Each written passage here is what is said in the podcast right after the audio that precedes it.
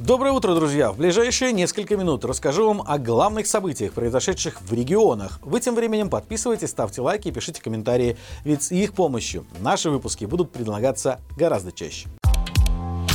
В Гомельской области усиленно ищут подрывников российского разведывательного самолета на мостах через Припять, в Мозыре и в Лельчицах. Начиная с ночи после диверсии в Мачулищах силовики проводили выборочный осмотр проезжающих автомобилей. Житель Калинковического района рассказал, что военные вместе с ГАИ простояли всю ночь и день, из-за чего пробка на старом мосту через Припять растянулась на пару километров. Усиленные посты ГАИ также были замечены в Ганцевичах, в районе Мачулищи, в Пинском, Борисовском и Столинском районах.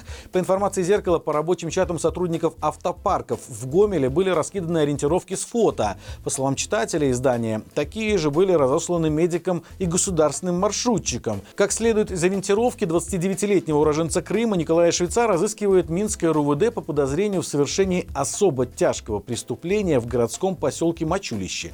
Правда, существует как минимум 5-6 версий этой ориентировки с разными данными. Например, в одной из них указан цвет машины, а в другой нет, а в третьей он устанавливается меняется. В разных листовках встречаются разное количество символов на номерном знаке авто. Где-то 7, где-то 8. Но самое главное, если эта бумага действительно подготовлена следователями, которые занимаются взрывом в мочулищах, то почему на ней разная информация? Кстати, позже журналисты нашей Нивы узнали, что подозреваемый оказался реальным человеком, который живет в Украине и никуда в последнее время оттуда не выезжал, по крайней мере так говорит его сестра. К слову, глава Байпол Александр Азаров сообщил, что не знает человека, фото которого поместили на ориентировку. Ранее Азаров же заявлял, что взрыв дорогостоящего самолета вооруженных сил России – дело рук бойцов плана Пирамога. Причем После проведения успешной операции все они выехали за границу Беларуси и им ничего не грозит. Специально к визиту Лукашенко в Китай журналисты «Радио Свобода» проанализировали все предыдущие совместные проекты с Поднебесной и пришли к интересному выводу. Объем экспорта из Беларуси в Китай в 2021 году составлял 867 миллионов долларов. Это в два с половиной раза меньше экспорта за тот же период в Нидерланды и Польшу и в полтора раза меньше, чем в Литву. Основные товары, которые Беларусь продает в Китае, это калийные удобрения, древесина и изделия из нее, а также сельскохозяйственная продукция.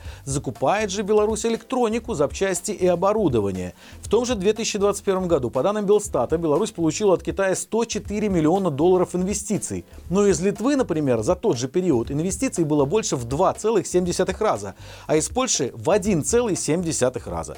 Один из самых популярных в Беларуси совместных проектов белорусских властей с Китаем – индустриальный парк «Китайский камень». Сейчас в нем зарегистрировано 107 резидентов, инвестиции которых составили 800 миллионов долларов. Но в январе этого года глава индустриального парка Александр Ярошенко заявил, что расходы на парк не окупились. Завод по сборке китайских автомобилей «Джили» в Беларуси был открыт в 2013 году. Объем инвестиций в проект составляет около 250 миллионов долларов, но до сих пор завод даже не приблизился к достаточным для самоокупаемости мощностям. Не помогли даже санкции из-за которых в Беларуси теперь практически невозможно купить новый автомобиль европейских производителей. Еще один проект – завод беленой целлюлозы под Светлогорском. Стоимость проекта около 850 миллионов долларов, из которых 654 миллиона кредит, предоставленный правительству Беларуси банками Китая.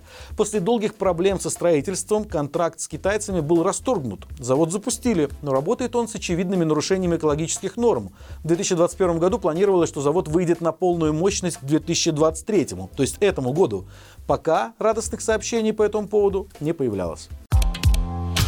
Министерство информации отчиталось об оптимизации региональных государственных СМИ. По ее итогам было создано 6 медиахолдингов в Бресте, Пинске, Шклове, Бобруйске и два в Витебске. Министр информации Владимир Перцов рассказал на коллегии ведомства, что теперь ведется работа по созданию холдинга на базе Гродненской правды. А в ближайшем будущем создание таких укрупненных структур затронет абсолютно все регионы страны. По словам Перцова, это позволило уменьшить расходы редакции, а также улучшить качество их контента, хотя последние данные по распределению местных бюджетов говорят о том, что расходы на пропаганду как раз наоборот растут, и растут сильно. А комментировать же качество белорусских государственных СМИ и вовсе не имеет большого смысла. Госпогранкомитет Беларуси продолжает уличать польских пограничников в бесчеловечном отношении к нелегальным мигрантам. В этот раз причиной насильственного вытеснения беженцев на белорусско-польской границе, которая якобы была зафиксирована 24 февраля, стало желание поляков нажиться на белорусских сигаретах. По сообщениям белорусских силовиков, семерых граждан Афганистана выбросили через калитку для животных. При этом в отношении иностранцев польские пограничники применяли спецсредства и физическое насилие, а также забрали личные вещи и деньги. На видео, которое опубликовали белорусы, Беларуса один из беженцев заявляет, что польские военные уже не первый раз вытесняют их на территорию Беларуси. В предыдущий раз беженцам пообещали, что пустят их обратно в Польшу, если они найдут упавший на территории Беларуси беспилотник с польской сим-картой.